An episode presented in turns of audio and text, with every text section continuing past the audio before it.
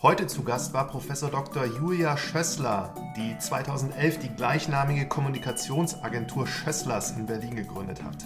Julia ist eine absolute Expertin im Bereich PR und Medien und ihre Agentur bekannt dafür, namhafte Kunden zu betreuen, unter anderem auch Technologie-Startups wie Wunder Mobility, Spotify, Twitter, Udemy, Harry's, LeanX, Pantherflix oder auch Freshworks, die ich auch einige Zeit damals aktiv unterstützt habe. Zunächst hat Julia ihre Gründungsgeschichte von damals geteilt und erzählt, wer die ersten Kunden von Schösslers waren. Danach habe ich sie zu PR befragt, der meiner Erfahrung nach einer der mächtigsten Kanäle für viele groß gewordene Startups war. Sie verrät, worauf es bei guter PR ankommt, wie man vor allem Journalisten dazu bringt, über einen zu schreiben und was die neuesten Trends sind. Jeder von euch, der mal wissen wollte, wie der Kanal funktioniert, sollte sich diese Folge definitiv anhören. Und nun viel Spaß dabei.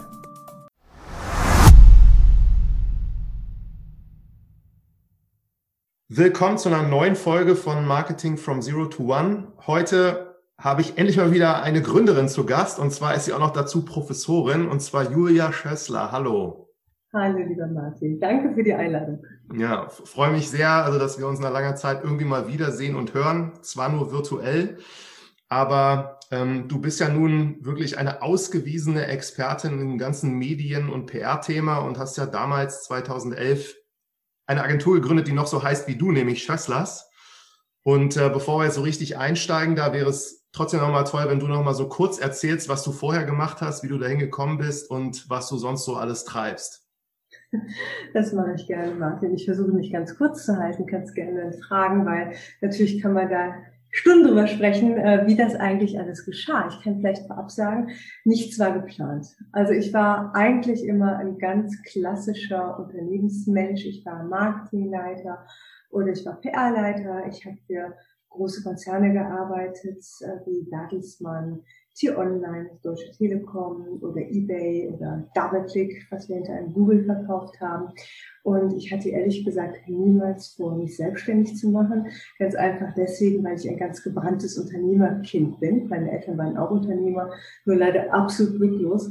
Und das erste, was ich gemacht habe als junge Berufstätige war, ich habe mir einen Job bei der Bank gesucht, weil ich dachte, komm, jetzt lernst du was Vernünftiges. Ja, kannst du gerne kichern. Heute kichert man auch, ja. Aber damals, als ich gerade so zarte 17, 18 war, dachte ich, komm, dann hast du erstmal eine Grundlage. Ich wusste halt nie so genau, was ich werden wollte. Ich war ganz die kreativste damals. Ich dachte, das ist erstmal ganz solide. Heute wird natürlich äh, das Pferd, wenn man sowas hört, ja, weil mit Fintech und allen äh, Entwicklungen war es natürlich Quatsch, aber damals in meiner Welt war das erstmal was Solides. Und ähm, ich erzähle die Geschichte deswegen, weil nach dieser Ausbildung ich noch BWL studiert habe, mich auch relativ breit gehalten habe und dann immer erstmal Karrierepfade eingeschlagen habe bei großen Unternehmen, weil ich erstmal lernen wollte und auch Orientierung suchte. Ich hatte bestimmt ganz zuletzt vor, zu gründen, was ja heute in Berlin sind ganz viele junge Leute, nicht nur in Berlin, ja, in vielen Städten weltweit, ähm, sondern ich war echt so jemand, der erstmal ein bisschen Struktur suchte, Erfahrungen sammeln wollte. Und so war ich, bis ich die Agentur gegründet habe, eher immer auf der anderen Seite. Ich war immer diejenige im Unternehmen, die mit Agenturen gearbeitet hat. Das heißt, ich war der Auftraggeber, ich habe die gescreent, ich habe die geführt, äh, die haben für mich gearbeitet. Ich kenne so alle Pain Points äh, unserer aktuellen Kunden aus eigener Erfahrung. Das hilft auch bis heute. Ja, warum habe ich es trotzdem gemacht, ist jetzt die große Frage. Ähm, ganz einfach. Ich habe einen Job gesucht. Das war so Ende 2010. Ich hatte gerade meinen letzten Arbeitgeber verlassen, suchte einen neuen Job, was man so macht, und äh, war auch in diversen Gesprächen, aber so wirklich äh, ging das nicht voran. Ich hatte wohl hier und da mal gute Gespräche, ein Angebot, aber es war noch nicht so das Richtige dabei. Und so kam es, ja, wie es zum Glück kommen durfte damals, und zwar am 14. Januar 2011. Das werde ich nie vergessen. kam eine schüchterne, kleine, kurz gefasste E-Mail in meiner damals AOL-Inbox an äh, von einem alten Kollegen, mit dem ich bei Google gearbeitet habe. Dieser Kollege heißt, wer hieß jetzt? Heißt immer noch Michael Rubenstein und Michael ähm, hat damals bei DoubleClick die Ad Exchange aufgebaut, war in New York, aber man kannte sich, weil ich auch immer sehr international unterwegs war, und die Management-Meeting hatten, Offsite. Und dann meinte, pass auf, wir haben jetzt gerade so ein Start-up gegründet in New York, das heißt App Nexus.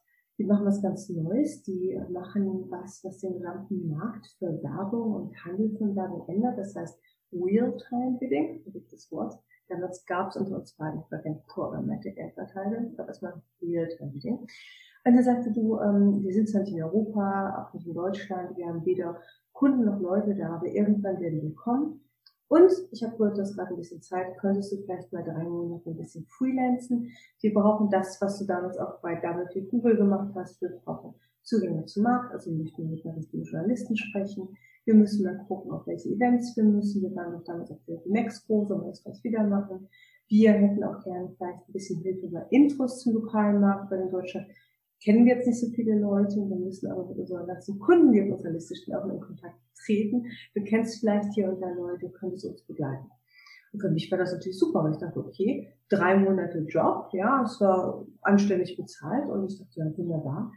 Kunde Nummer eins, wobei ich das gar nicht Kunde genannt hatte. Ich hatte erstmal eine Finanzierung, hatte nicht so den Stress, jetzt schnell einen Job zu finden. Und ähm, bin halt losgeplackert, ja, voller Leidenschaft, auch relativ entspannt, weil ich kannte ja ihn und die anderen Kollegen. Das heißt, ich habe da nicht so vielleicht in der klassischen Dienstleistungsbeziehung gearbeitet, dass man so sehr, oh ja, lieber Kunde, gerne lieber Kunde. Ich war natürlich höflich und habe alles gemacht, was ein guter Dienstleister tut. Aber es war so auf Augenhöhe von Anfang an, weil ich kannte den Michael, ich kannte auch die anderen Leute, die waren angenehm und nett, ähm, man kannte sich über diverse Netzwerke. Ich habe dann einfach versucht, einen guten Job zu machen. Ja immer so ist, lieber Marc, noch einen Satz vielleicht im Leben, kaum fängst du an, sprechen sich Dinge rum und schon rief der zweite ehemalige Kollege an von der Telekom und sie hatte dann auch einen Job und es puzzelte sich so zusammen, bis ich auf einmal die Situation hatte, dass ich es nicht mehr alleine geschafft habe.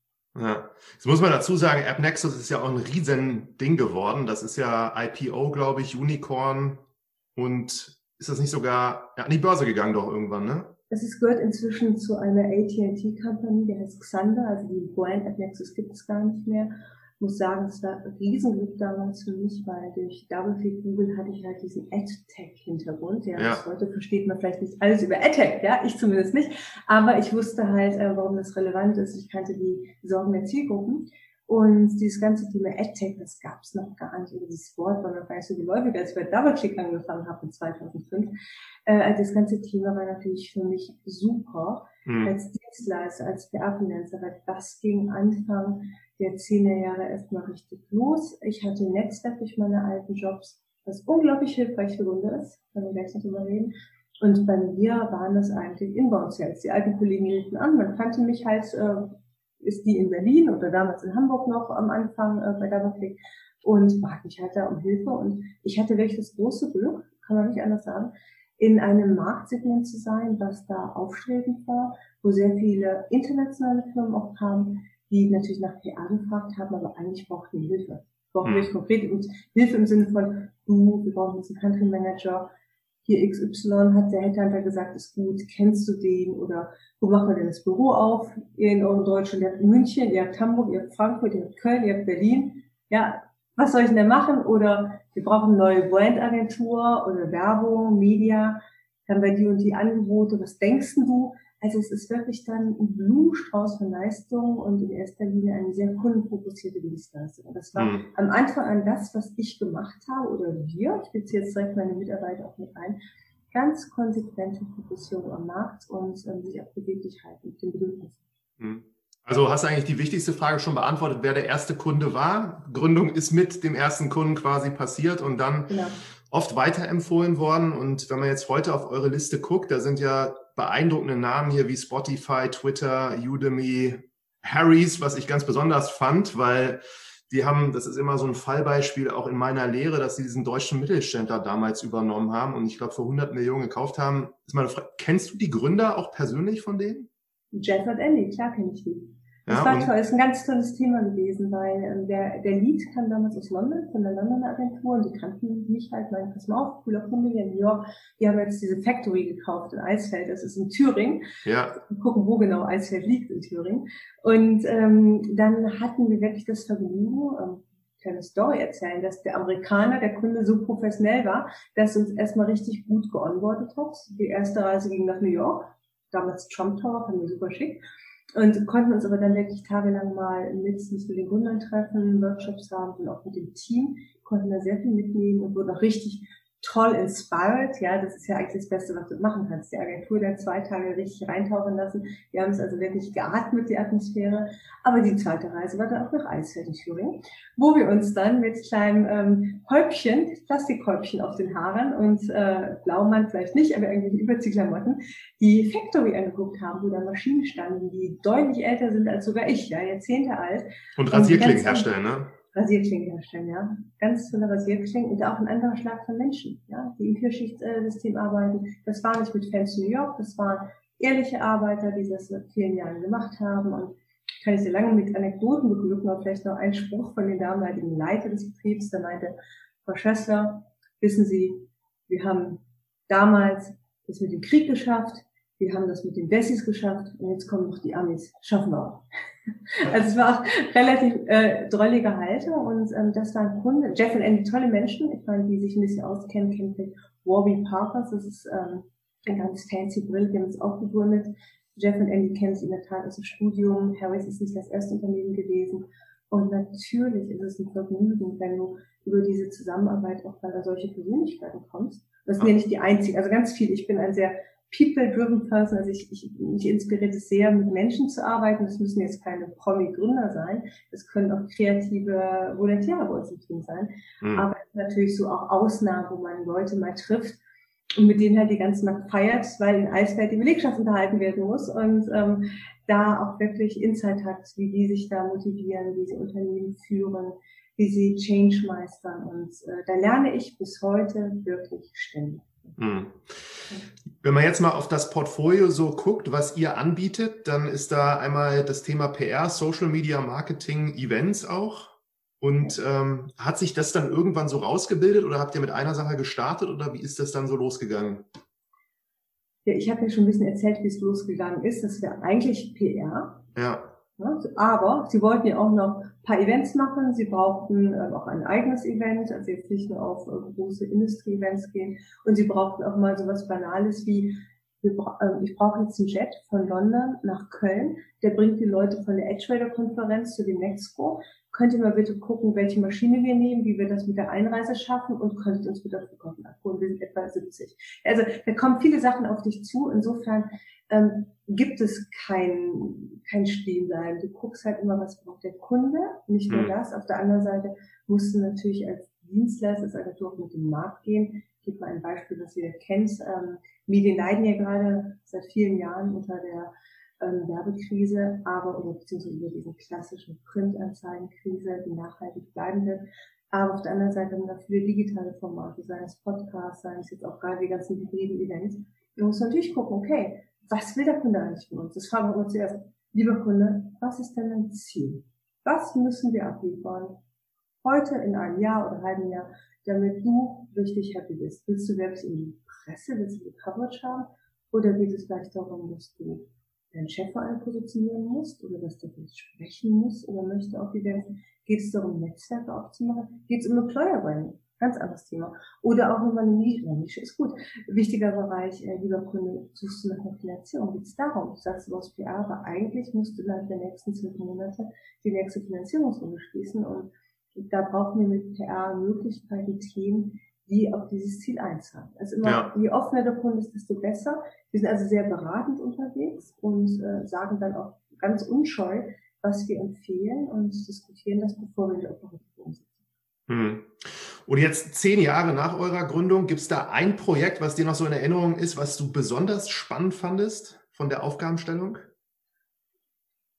Jan hat mich das jetzt schon mal gefragt, habe ich lange nachgedacht. Und ich kann ehrlich gesagt nicht das eine Projekt benennen. Man kann natürlich sagen, dass am Anfang das erstmal alles aufregend ist, wenn du es zum ersten Mal machst und so.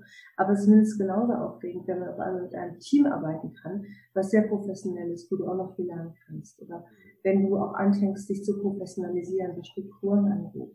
Oder du diskutierst ähm, mit einem Kunden, der gerade von Krisen-PR bis hin zu irgendeinem GAU in den deutschen Medien ein Thema hat, wo du gucken musst, was machst du da? Und mhm.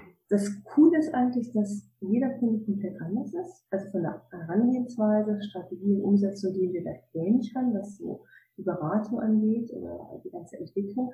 Aber es gibt wirklich keinen Kunden, der annähernd ist wie ein anderer. Das sind ganz andere Aufgabenstellungen. Und ich sagte eben, ich schätze persönlich wirklich sehr, wie viel ich da auch immer noch lerne, weil du ja auch Einblick hast. Du arbeitest mit diesen Unternehmen, was du eben gerade genannt, sehr professionell börsennotiert. Du arbeitest mit dem deutschen Mittelstand. Du arbeitest teilweise mit Start-ups aus Israel oder Schweden und USA. Und du hast von Anfang an natürlich auch sehr viel Insight und Learnings. Und es ist, also ich habe das unterschätzt, als ich auf der Unternehmensseite war, wie viel du einfach lernst. Hm. Es ist wirklich, es klingt so ein bisschen banal, aber die letzten zehn Jahre, wie viele Kunden hatten wir da? Viele hundert. Mit vielen, vielen habe ich gesprochen, ähm, um diese zu closen. Das waren bestimmt weit über tausend. Und es ist schon etwas, was da nie gleich ist und wo du wahnsinnig viel bist. Jetzt führe ich ja diesen Podcast äh, immer in dem Kontext von, man gründet sein eigenes Unternehmen. Größte Herausforderung von den Studien ist immer so dieses Thema Kundengewinnung, Marketing und Vertrieb. Und ich führe seit vielen Jahren Interviews mit auch sehr groß gewonnenen Startups und es taucht immer wieder dieser eine Kanal eigentlich PR auf, den viele sagen, wo sie sagen, das war für uns so der größte Wachstumstreiber oder zumindest so unter den Top drei.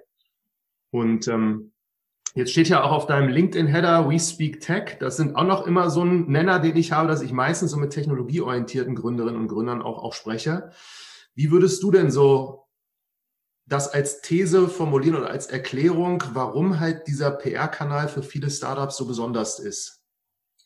Also erstmal freue ich mich überhaupt über die Aussage. Weil ganz ehrlich, ich weiß nicht, ob das wirklich schon jedes Startup so verstanden hat salopp gesagt, es gibt ja wenige Startups im Bereich PR, das sind meistens total talentierte Gründer, teilweise auch ein bisschen Nerds, die was Radiotechnologie, was programmieren, tolle Produkte entwickeln. Und da ist PR natürlich kein Thema, was vorne steht. Da steht erst mindestens, wir brauchen ein Produkt, wir brauchen ein gutes Team, man braucht Kapital, man braucht erste Kunden, viele Sachen.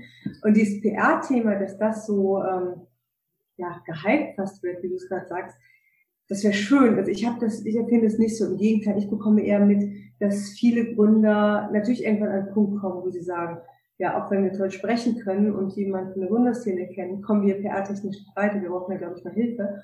Und was ich an Erfahrung hatte die letzten Jahre, ist, dass immer sehr viel Education ist äh, von mhm. unserer Seite, weil da kommt ein Startup an, das ist total toll, hat natürlich ähm, vor allem ja, finanzielle Restriktionen, stärker als jetzt irgendwelche ja, Telekoms oder die großen Brands international, die du eben genannt hast.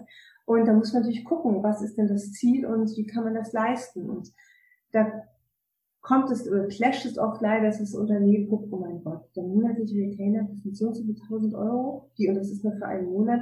Und ja, das ist nicht böse gemeint, aber wenn du es professionell machst, dann brauchen wir einfach die Zeit. Wir brauchen die Stunden. Du kannst PR nicht wie Performance Marketing ein- und ausstellen, sondern es braucht schon etwas mittelfristig langen Atem. Das braucht Kontakte.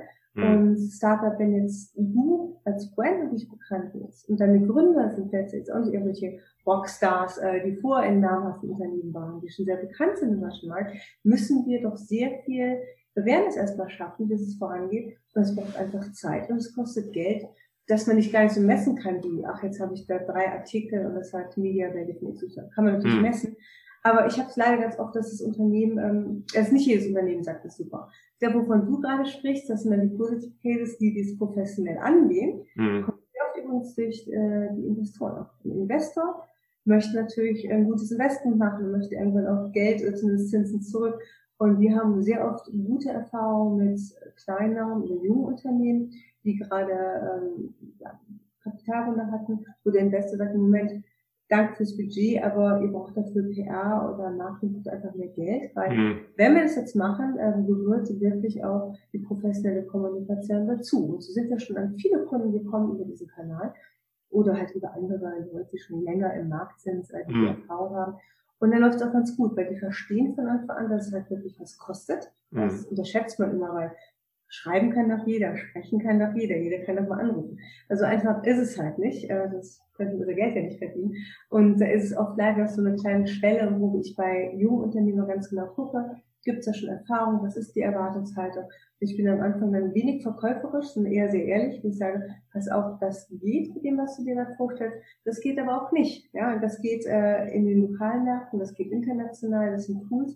Und wir fragen in der Tat am Anfang, es klingt relativ banal, und du glaubst nicht, was wir da an Antworten bekommen. Hm. Was ist das Ziel und wer ist die Zielgruppe? Und wenn wir zum Beispiel feststellen, eigentlich müssen die nur an der Westküste USA ein paar Artikel haben, um dieses Mal einfach, sagen wir auch, wir sind nicht der richtige Partner, wir können gerne eine Strategie haben, aber du musst immer mit lokalen Teams arbeiten. Wir können das gerne organisieren, das führen, wir können Lead-Agentur sein, aber sei vorsichtig, dir hier von irgendjemandem verkaufen zu machen, äh, zu lassen, kein Problem, das machen wir alles aus Deutschland, kein Ding. Das passiert ganz oft, ähm, ich will jetzt nicht von der Frage abkommen, ganz oft so bei internationalen Unternehmen, die sagen, ach ja, Deutschland, das ist ja in diesem Europa, ein bisschen, ähm, wir haben ja ein London-Büro, da gibt es auch eine Agentur, lass die mal dieses Deutschland mitmachen. Und sagen wir, ja, mach das und wenn es nicht klappt, ruf doch an. Und dann kannst du schon die Zeit runterzählen, also nach zwei Monaten klingelt das Telefon. Anrufen. Dann, klar, ja, weil es geht nicht. Also ich kann es ja auch nicht umgekehrt. Ja.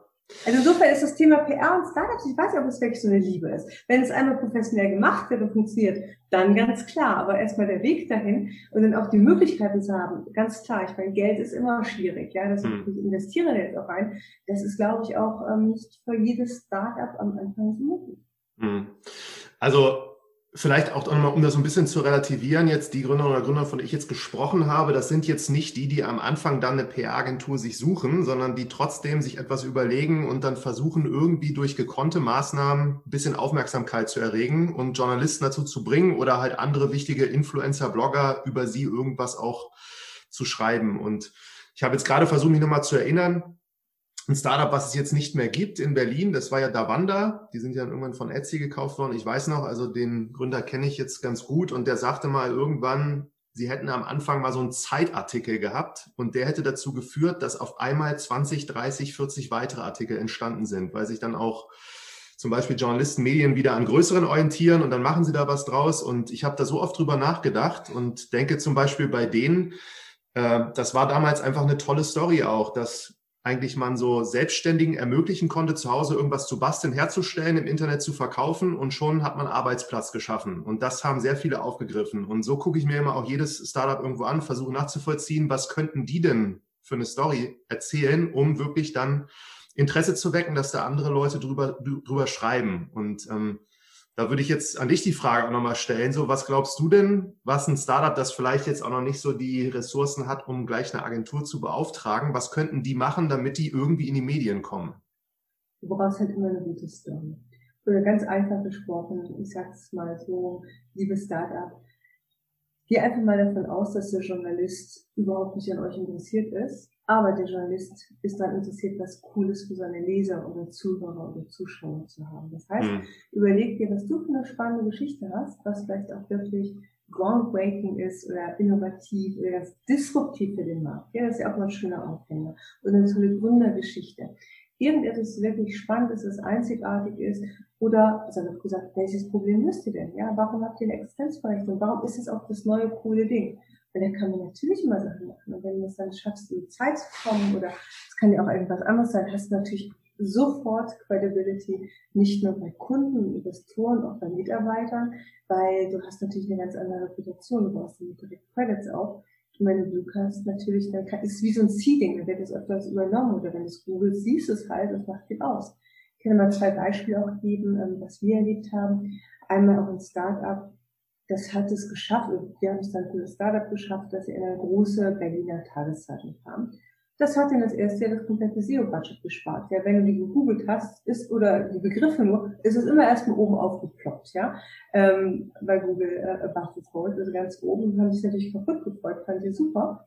Oder andere Geschichte war, da hat ein ähm, Gründer mal eine wichtige amerikanische ähm, CEOse ähm, kritisiert, weil die irgendwas in einem Fachmagazin gesagt hat und man ist völlig Quatsch, in Deutschland funktioniert das nicht. Und dann haben wir das halt bei der Journalistin angeboten. Gegendarstellung, das scheint hier irgendwie anders zu sein in Deutschland, ja. Fand sie super, ja. Großer Artikel und äh, der, der Gründer hat sich doll gefreut, weil die Investoren sich gar nicht mehr vor Freude erholt haben, ja, dass dieser Vergleich da ist. Oder vielleicht noch ein drittes Beispiel du weißt halt, was im Markt gerade los ist. Und wenn du zum Beispiel mitbekommst, ähm, ein konkretes Beispiel vor einigen Jahren, als Zalando und die Lambas an die Börse gegangen sind, haben wir halt für einen äh, Konkurrenten in dem Bereich gearbeitet. Ja sehr viele Unternehmen, sehr viele ähm, Gründungen, sehr viele Beteiligungen. Und haben dann einfach ein Statement äh, von diesem Gründer der Konkurrenz angeboten, der allen Journalisten gesagt, pass mal auf, nächste Woche geht's an die Börse, du berichtest doch garantiert darüber, das kannst du gar nicht leisten, darüber nicht zu berichten. Möchtest du vielleicht mal so eine kleine Einschätzung haben von jemandem, der ist auch im Markt unterwegs, klar Konkurrenz, aber der hat ein paar interessante Sätze dazu zu sagen. Fanden die toll. Und dann fand es die DPA auch toll. Auf einmal, weil vielleicht nicht das Produkt unseres Kunden, aber der Name des Gründers und der Firmenname, die Brand, all over the place. Es war überall und auch das funktioniert gut. Also mhm. manchmal auch kreativ rangehen, ein bisschen Sachen hijacken und man muss da wirklich, eine Mischung zwischen guter Story, guten Kontakten, manchmal ein bisschen Glück, aber in erster Linie musst du wirklich auch da verstehen, was musst du den Journalisten anbieten. Mhm. Und natürlich brauchst du dafür nicht unbedingt eine PR-Agentur. Du kannst auch äh, den Gründer losschicken ähm, und du musst dir wirklich überlegen, was kannst du Cooles anbieten auf jeden Fall dann also in die Zielgruppe reinversetzen, was für deren Leserschaft halt interessant ist. Das eine Beispiel hier so ein bisschen polarisierend, was für Diskussionen sorgt, ist so meiner Beobachtung nach und wie du das gesagt hast, auch, glaube ich, interessant. Da ist mir jetzt gerade spontan dieses Amorelie von damals eingefallen, die ja in Berlin hatten die, glaube ich, auch Werbung gemacht und die war dann auch im Prenzlauer Berg mit äh, den Produkten, die sie halt verkaufen und das hat dazu geführt, dass es da so eine würde ich mal sagen, eine Hälfte gab, die da total echauffiert war, die andere Hälfte fanden das irgendwie gut und dann ging die Diskussion los, kann ich mir auch dran erinnern, haben super viele irgendwie was drüber, drüber geschrieben oder berichtet. Das ist natürlich äh, ein Produkt, Sex Sales sagt man immer da bei Deutsch, ja, da hast du natürlich nochmal ganz anderen Aufhänger, relativ edgy. Weil ja. wir haben äh, die wenigsten Kunden sowas, was man anbieten kann, was auch B2C sehr massenattraktiv ist, nur polarisiert. Aber klar, ja, wenn man die Freiheiten hat, man hat keinen Gesellschafter oder keinen Investor, der nervös wird, helfen solche schrägen Sachen natürlich immer. Ist, denken wir, auch eine ziemliche Ausnahme, dass man diese Gelegenheit hat, auch mit dieser sehr bildhaften Sprache, die damals mit verbunden war. Hm. Würdest du sagen, dass es so eine bestimmte Kategorie an Gründungen gibt, für die PR wirklich erstmal gar nichts ist? Also bei einigen stelle ich mir auch mal die Frage, welche Story könnten die erzählen? Mir fällt da halt selten dann was wirklich Spannendes ein, wenn da so ein B2B-Produkt ist. Also wir haben sehr viele B2B-Kunden, auch viele Startups. Ja bei uns wirklich, ich nicht wiederholen, steht und fällt das immer alles mit passendes Ziel. Ja, erstmal ja. weg vom PR. Was, was ist denn dein Ziel? Und dann kann ich den vernünftigen Berater was kann PR leisten, damit es auf dieses Ziel einzahlt. Ich sage auch gerne mal, wenn es keinen Sinn macht, fällt mir jetzt auch ein Beispiel ein, ehemaliger Kunde gründet ein Unternehmen in Hamburg, will natürlich erstmal gerne erzählen, das haben wir, ist aber ansonsten noch sowas von am Anfang, noch kein Kunden, die Website ist ein bisschen nicht ganz fertig, äh, das Produkt ist noch nicht so ganz final und so weiter, was soll ich jetzt nächstes machen? Jetzt nachdem ich gesagt wir haben das Kunde, doch nichts. Sortiere dich jetzt erstmal, wenn du äh, Finanzierung hast, wenn du jetzt äh, auch damit beschäftigt bist, das Produkt zu finanzieren, Kunden onzuboarden, mach das einmal sauber, lass uns sprechen, ähm, wenn wir auch wirklich was zu erzählen haben, weil du musst auch eins sagen, you got one shot. Also wenn du anfängst zu erzählen und du kannst ja nicht liefern, mhm. dann ist, zahlt es ja auch nicht auf dich ein, dann ist sie auch nicht ähm, wirklich äh, ja nachhaltig, denn äh, wenn die Leute das Produkt austesten möchten oder was über dich erfahren möchten, die sehen, Mensch, der ist doch gar nichts und was erzählt ihr denn da, dann nimmst du dir auch wieder die Vorteile oder die Fähigkeiten. Das heißt, da muss schon genau gucken. Ansonsten, ich wüsste wirklich kein Unternehmen, privatwirtschaftlich oder anderer, die wirklich zum Unternehmensziel haben, profitabel zu sein, zu wachsen, erfolgreich am Markt zu bestehen, die sagen können, ich brauche da gar keine PR oder keine Kommunikation. Mhm. Wechsel. Wahnsinnig mhm. wichtig, wird wahnsinnig oft leider mhm. unterschätzt. Das sage ich so, weil ich es meine, nicht weil ich eine PR-Agentur begleite. Nee, das ist auf jeden Fall, ist also, siehst du auch bei dem Thema jetzt Kundengewinnung oder Marke aufbauen, Kundenbindung, Unterschiede, also dass PR für eine dieser vielleicht Ziele dann meistens mehr leisten kann als für andere?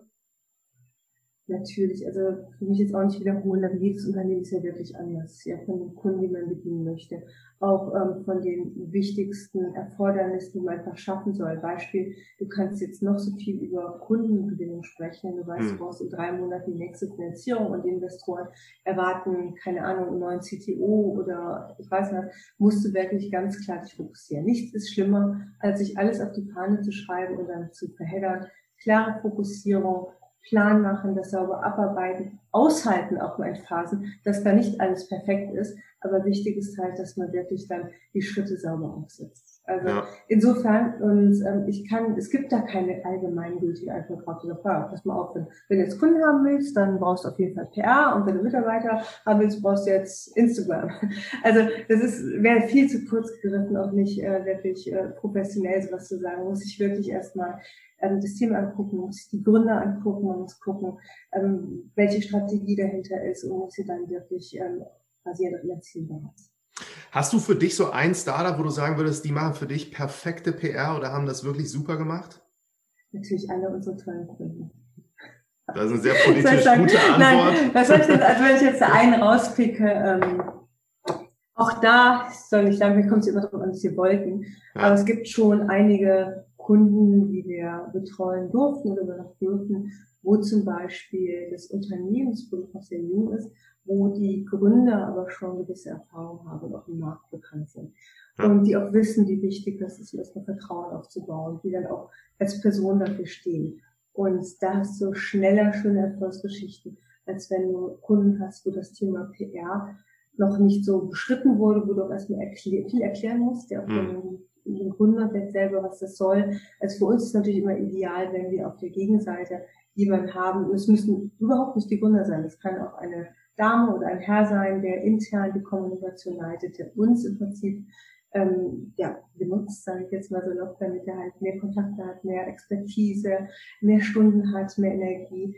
Und dann ist es immer eine sehr harmonische Zusammenarbeit. Hm. Und es ist wirklich sehr unterschiedlich, Startups, wirklich eine Technologie, die wirklich noch ähm, ja, einen Kopf komplett unter der äh, Entwicklerdecke haben, wie wir es mal rauslocken müssen, dann pass mal auf. Aber das ist wirklich toll, dass so viele euch nutzen. Auf GitHub Seite die Stars. Das ist wirklich super. Aber das interessiert den Journalisten nicht. Wir müssen jetzt was finden, damit wir dann in die Presse kommen. So geht es nicht. Mhm. Ähm, oder das reicht nicht dafür, da sind auch dann ganz ehrlich. Andere wiederum sagen, hm, pass auf, ähm, hier, wir haben tolle Produkte, tolle Produkte, das weiß aber keiner. Was können wir tun, damit wir das ändern? Ja, und da gucken mhm. wir hm. jetzt sehr genau, okay, wer sind die Zielgruppen, was sind Zielmedien, was sind Themen, die wir spielen können? Oder was möchtest du spielen, lieber Kunde? Und was würden wir dir empfehlen. Dann geht das relativ schnell, auch sehr operativ in die Umsetzung und Beratung, um auch Zusammenarbeit mit Journalisten, mit denen wir natürlich täglich sprechen, wir wissen, was gerade gewünscht ist. Und dann auch mal um neue Ansätze, ja, gerade in diesen fürchterlichen Corona-Zeiten, die wir uns gerade bewegen, wo wir sagen, okay, du kannst jetzt leider nicht auf Events gehen und da Leute treffen und digitale Events haben auch gewisse Grenzen. Was können wir tun, damit wir trotzdem ähm, Gehör finden bei unseren Zielgruppen? Was können wir tun, unsere Kunden gut zu betreuen? Ja. Und äh, da gibt es ja auch verschiedene Möglichkeiten. Jetzt hast du auch gerade Events auch nochmal angesprochen. Also das würde ich dir auch gerne nochmal fragen, weil ihr das auch macht so. Kannst du da mal so ein paar Gedanken nochmal teilen? Wie siehst du Events so zur auch Instrument, Kundengewinnung und einige B2B-Startups, also das ist meine Wahrnehmung, haben wirklich sehr, sehr coole Events in der Vergangenheit gemacht, die ich ja. jetzt gut fand. Ja, ganz wichtig, gerade im Bereich B2B. Also in erster Linie geht es immer ums Business und Kunden, Kundengewinnung.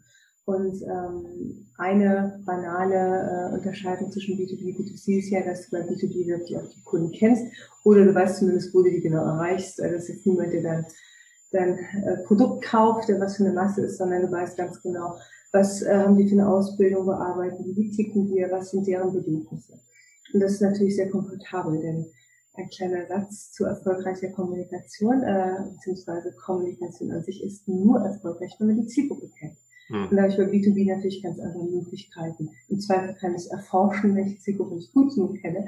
Und wenn ich dann noch das, äh, die Möglichkeit habe, die Leute persönlich zu treffen, was ja auch mal wichtig ist, das Persönliche, auch in Corona-Zeit, ja, zu bonden, dass man ähm, sich nicht verkauft, dass man Vertrauen aufbaut, dass man äh, miteinander auch mal über alltägliche Sachen spricht, über private Sachen spricht, dass man ein nettes Abendessen zusammen hat, das Bonding, bis hin zu, dass man ähm, ein Event als Plattform nutzt, um Wissen zu vermitteln, um auch mal andere Zuhörer kommen zu lassen, eine Mischung zwischen Content, Entertainment oder vielleicht auch mal ein bisschen zu beeindrucken, indem man irgendwelche Prominenten hat aus der Industrie oder vielleicht ganz ja.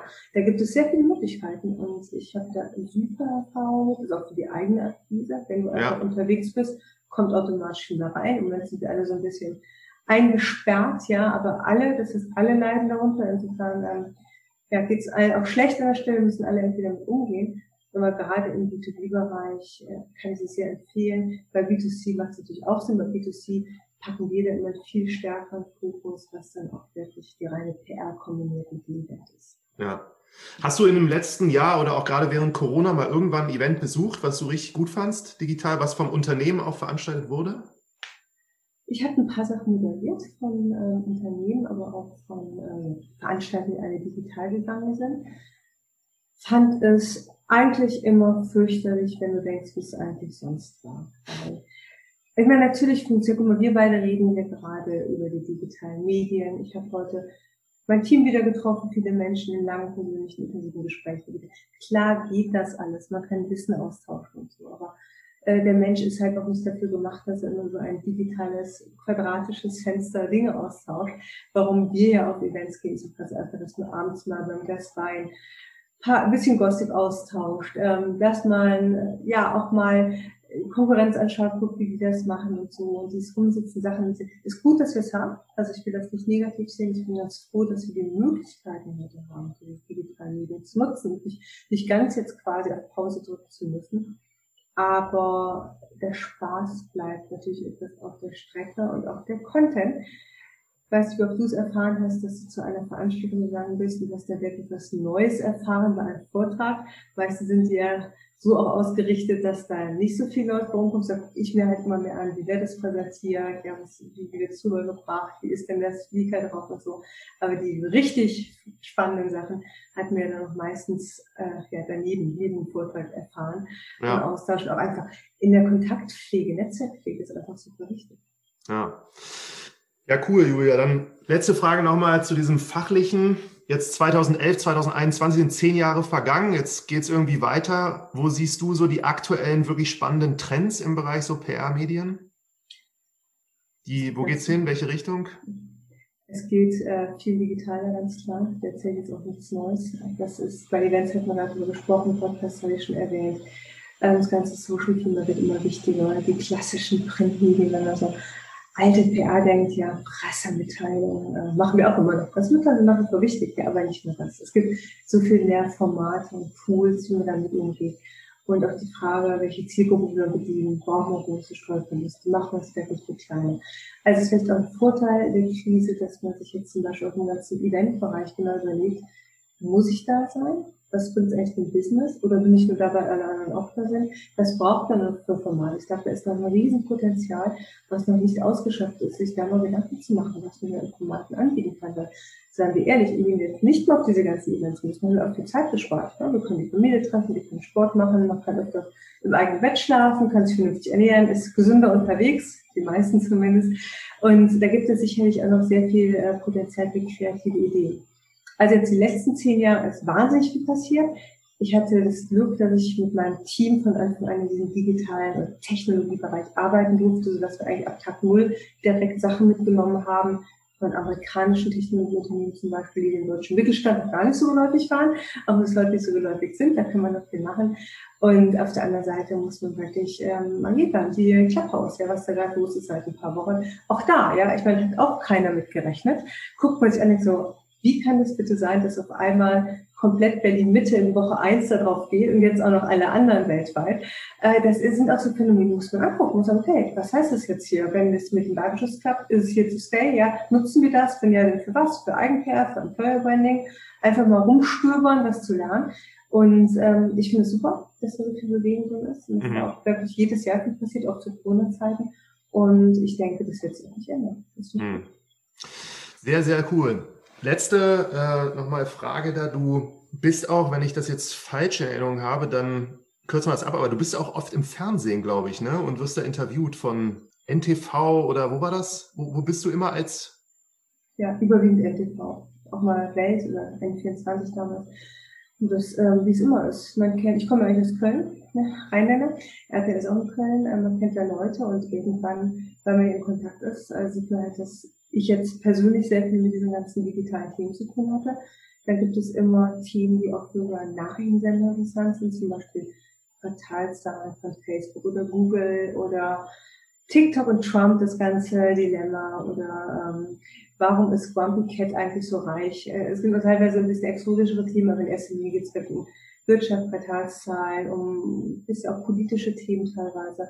Und da werde ich dann angerufen zum Glück und werde dann ähm, gefragt, ob ich dann Zeit hätte, ins Studio zu kommen. Oder aktuell geht ja auch da vieles über Teams, Skype oder äh, Zoom, was auch immer. Und dann ja, kannst du halt aus deiner Sicht, als Experte wird immer genannt, ist auch kein mhm. schönes Wort, äh, kriegst du halt Fragen, äh, die du nicht kennst, und darfst deine Einschätzung dazu geben. Und das ist natürlich auch für uns als Agentur ein sehr schönes Tool, um da auch einfach Glaubwürdigkeit dem Kunden gegenüber aufzutreten. Das ist eine mhm. Eigenheit für uns. Und äh, ja, deswegen mache ich das dann auch immer sehr gerne, wenn es halbwegs zeitig passt. Super. Ich werde in der Ankündigung natürlich auch deinen Namen mit dem Professor Doktortitel vorher nennen und wir haben da überhaupt Bitte. nicht drüber gesprochen, aber Martin. vielleicht erzählst du den Hörerinnen und Hörern noch mal ganz kurz, wie du zu diesem Professorentitel auch kommst und was du gemacht hast. Da kann ich wunderbar an den Anfang unseres Gespräches anknüpfen. Ich suchte einen Job. Ich hatte mein erstes Projekt über AppNexus. Ich habe auch ein zweites Projekt reinbekommen, auch von einem alten Kollegen. Aber ich als konservatives Ding vom Dorf, die eine Banklehre aus Sicherheitsgründen gemacht hat, habe dem Beraten nicht getraut. Dachte, was ist, wenn die Kunden morgen wieder gehen? Da muss ich wieder einen Job suchen. Was habe ich gemacht? Ich habe samstags in einer Berliner Tageszeitung eine Stellenanzeige gelesen. Verrückt, so ganz auf Print gedruckt. Und da stand halt ähm, die Hochschule, BWD-Hochschule in Berlin suchen Professoren im Bereich Medienmanagement. Ich dachte, das klingt aber schick, ja. Und dachte, das musst du da können, ja. Und dachte, Mensch, ja, hast du schon mal unterrichtet, publiziert, habe ich auch, klar. Ich habe auch einen Doktortitel, das habe ich in Köln damals gemacht. Da habe ich über die Digitalisierung von Fernsehprogrammen promoviert. Ende der 90er, Anfang der Nullerjahre. Und dachte, eigentlich habe ich das alles gemacht. Also stelle ich mir vor, das war eine Halbtagsstelle. Und die Hochschule drolligerweise war bei mir um die Ecke. Ich habe damals in Charlottenburg gewohnt, die Hochschule war vier Blocks entfernt, also ich hatte jeden Tag laufen können. Oder bin auch gelaufen oder noch kurz mit dem Auto gefahren, auch ab und zu. Und äh, habe mich dann da beworben, weil ich dachte, komm, da was passiert. Halbtagsjob, ja, da wärst du an der Hochschule nicht wirklich reich jetzt, ähm, ohne die Hochschule beleidigen zu wollen, aber das ist jetzt nicht die üppigste Verdienst, weißt du vielleicht auch, man zieht da seine Freude aus anderen Dingen, die Studenten, die arbeiten mit Studierenden. Und ich habe mich dann einfach dann mal beworben und die haben mich tatsächlich genommen. Und ich hatte eine riesen Freude, da zu unterrichten. Ich kann es nicht anders sagen. Es hat mir super viel Spaß gemacht, auch mit anderen Professoren, Kollegen aus anderen Bereichen viel gelernt, auch viele Kontakte bis heute. Aber parallel ging halt diese Agentur doch so los und brauchte mich immer mehr. Und irgendwann habe ich dann gesagt, Leute, ich schaffe das nicht mehr. Ich kann nicht mhm. halbtags in einen Job und parallel eine Agentur aufbauen. Und dann habe ich das dann, ähm, ja, den Job an sich auf Eis gelegt, mache das immer noch mal so interimsweise Einzelvorlesen und wie wirklich die Agentur da. Ich habe den Professortitel aber immer noch, was sicherlich auch nicht schlecht ist bei manchen äh, Pitches. Ja, du bist irgendwie. Den darfst du auch behalten. Ja, den darf ich behalten. Den habe ich mir erkämpft über all die Jahre, den habe ich jetzt behalten. Und ähm, insofern hatte ich wirklich die ersten Jahre Agenturaufbau, das war nicht der Agenturaufbau, das war auch ein Halbtagsjob an der Hochschule. Mhm. Und ich habe mir auch eine Welpe angeschafft, weil jetzt völlig bekloppt, alles auf einmal. Die Hund ist jetzt auch schon groß und alt. Ich glaube, du hast es einmal getroffen, aber es hat mir, hat mir sehr viel beigebracht, die Zeit. Und wie gesagt, ich habe das alles mit sehr viel Freude gemacht und auch die Hochschulgeschichte wirklich mit drin. Ich habe Buffy auch gerade im Hintergrund gehört. Ja, es tut mir leid. Vielleicht, nee, das ist, äh, ich habe mich sehr gefreut, weil ich kann mich daran erinnern, als wir auf dieser langen Nacht der Startups damals waren und du hast, glaube ich, Buffy verkleidet und seitdem muss ich auch sagen, er ist so der beste Hund der Welt, also zumindest in Erinnerung. Das ist mein Vertriebstool, Buffy. auch gut. Ja, also wer ein Vertriebstool braucht, kann sich auch als Gründer oder Gründer einen Hund zulegen und den einfach mitnehmen. Genau. Ja. Mit der Fingerprobe. Danke dir vielmals, Julia, für deine Zeit und äh, hat mich sehr gefreut, dich mal wieder zu hören. Ich danke dir, Martin. Pass auf dich auf, bleib gesund natürlich und ich hoffe bis ganz bald wieder.